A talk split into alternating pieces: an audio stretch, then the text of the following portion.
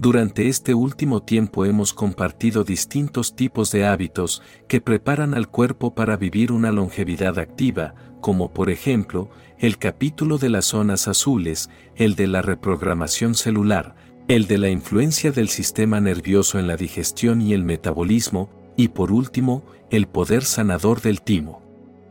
Piensa sobre la interacción que desencadena microscópicamente estos hábitos a las colonias de bacterias que conforman el ecosistema del cuerpo humano. Las bacterias son seres vivos microscópicos, también llamados microbios, formados por una célula rodeada por una pared sin núcleo. Tienen forma de bola o de filamento y son las primeras formas de vida terrestre que colonizaron todos los ambientes. La alimentación ejerce una gran influencia sobre estos seres, en especial sobre la microbiota intestinal, que es muy beneficiosa por absorber los nutrientes de los alimentos que procesa. Este ecosistema complejo entre bacterias y células humanas se autorregula para mantener su microbioma en equilibrio. Tengo un pequeño y fácil hábito que puedes incorporar, que hará que tu organismo funcione muchísimo mejor si consumes una cucharadita de miel por las mañanas. Verás, consumir miel en agua tibia en ayunas aporta a la microbiota intestinal la energía necesaria para funcionar equilibradamente con su ecosistema. Contribuye con la activación y optimización del metabolismo y sus procesos digestivos, es un alimento hepatoprotector que protege al hígado de sustancias nocivas funciona como un potente limpiador intestinal al deshacerse de las toxinas que se generan luego de ser absorbidos los nutrientes, estimula la formación de glóbulos rojos, gracias a su alto contenido de ácido fólico, que ayuda a la producción de anticuerpos. Beneficia la dilatación de las arterias, aumentando el flujo sanguíneo que transporta el oxígeno por el sistema circulatorio, reduciendo la formación de coágulos y evitando los riesgos de padecer ataques cardíacos. Además de bajar los niveles de colesterol malo y los triglicéridos. Otra forma de consumir agua tibia con miel es combinándola con cúrcuma. Esta especie originaria de la India aporta el equilibrio que el cuerpo necesita para estar saludable. Mientras que la miel aporta la energía al microbioma, la cúrcuma nivela los estados de relajación a nuestro sistema muscular, especialmente al corazón, equilibrando la tensión arterial. Los estados de cansancio extremo son síntoma de la escasez de hierro. Cuando disminuye la cantidad de hierro en sangre, el organismo reduce el transporte de oxígeno a los órganos. La miel en combinación con la cúrcuma contribuye a que el organismo funcione como un reloj, y se defienda asertivamente de las enfermedades infecciosas que comprometen el ecosistema. La miel es una sustancia que está compuesta por enzimas secretadas por las abejas que funcionan a modo de antibióticos naturales que refuerzan el sistema inmunológico. Este excelente antioxidante activado por la vitamina C promueve la cicatrización y reparación de los tejidos. Además, aporta calorías, fructosa, glucosa, maltosa, es antioxidante y, por supuesto, contiene hierro. Una cucharadita de miel, más una cucharadita de cúrcuma, en un recipiente con agua tibia, como tu primera ingesta, aporta la energía para que la microbiota y las células se alimenten y puedan desempeñar sus actividades intracelulares.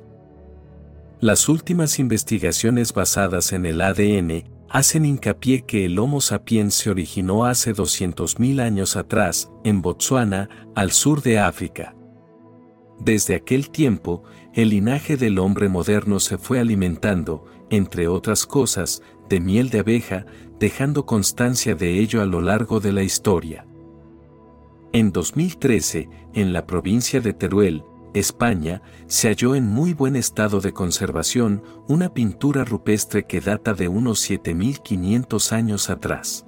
Esta pintura de arte prehistórico relata la actividad recolectora de los panales de miel de las tribus cazadoras.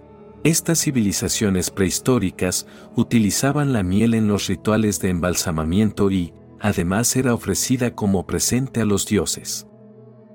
Hacia fines del siglo XIX, el egiptólogo alemán George Evers tradujo uno de los papiros médicos más completos e importantes del antiguo Egipto, que datan de hace 1550 a.C. En él se documenta una serie de recetas para combatir enfermedades, en el que se menciona la miel como remedio esencial para curar afecciones. La miel tiene su lugar preponderante en la mitología griega, siendo considerado el alimento de los dioses. Formaba parte de la dieta diaria de los grandes maestros de la antigua Grecia, que consumían miel en abundancia para contribuir con su bienestar físico y espiritual. Hipócrates, el padre de la medicina, le atribuía a este néctar divino poderes curativos que recetaba frecuentemente a sus pacientes para que tuvieran una larga vida. En la antigua Roma, la miel tenía diversos usos, era tan atesorada que funcionaba como moneda de cambio. También se utilizaba como conservante de carnes y frutas, las cuales se almacenaban en vasijas.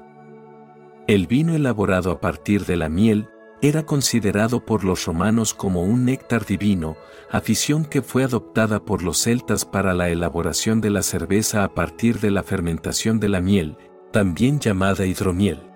Los árabes utilizaban sus propiedades emolientes y refrescantes para elaborar productos cosméticos que beneficiara la conservación de la belleza. Además es un excelente cicatrizante y protector de la piel al encontrarse en algunas mieles, sustancias farmacológicamente activas provenientes de las plantas.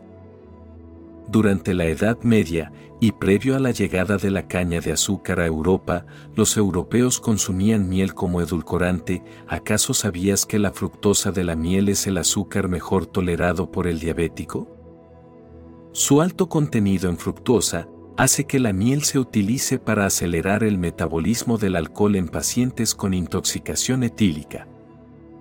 Otra propiedad farmacológica de la miel es su poder laxante y en muchas ocasiones se utiliza para combatir resfriados y laringitis. ¿Alguna vez te has preguntado por el significado y origen de la luna de miel? En la cultura babilónica, actualidad, luego de concretarse la boda, el padre de la novia proveía a su yerno de hidromiel durante todo el mes.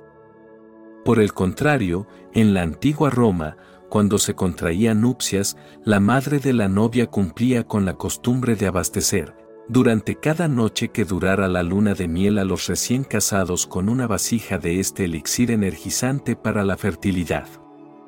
Los teutones, antiguo pueblo de la actual Alemania, que celebraban sus bodas únicamente en luna llena, bebían licor de miel durante los 30 días posteriores a la boda, para garantizar una vida próspera y abundante. Cuando desees bienaventuranza y plenitud para otro ser, puedes regalarle este antiguo y poderoso dicho, oro y miel para ti siempre. Amada alma, regálate este delicioso alimento energético para tu ser, notarás que en menos de una semana tu cuerpo comenzará a cambiar, usa este elixir sagrado para reestabilizar tu microbiota intestinal, alimentándola de forma adecuada, verás lo beneficioso que es para las células humanas. Mis palabras solo son señales para que en ti puedas encontrar tu verdad. Quienes realizamos esta labor en plena conciencia de amor, consideramos muy valioso tu like y tu suscripción, porque al realizar estas simples acciones, el contenido es reconocido por el algoritmo como interesante y recomendado a más almitas que lo puedan necesitar.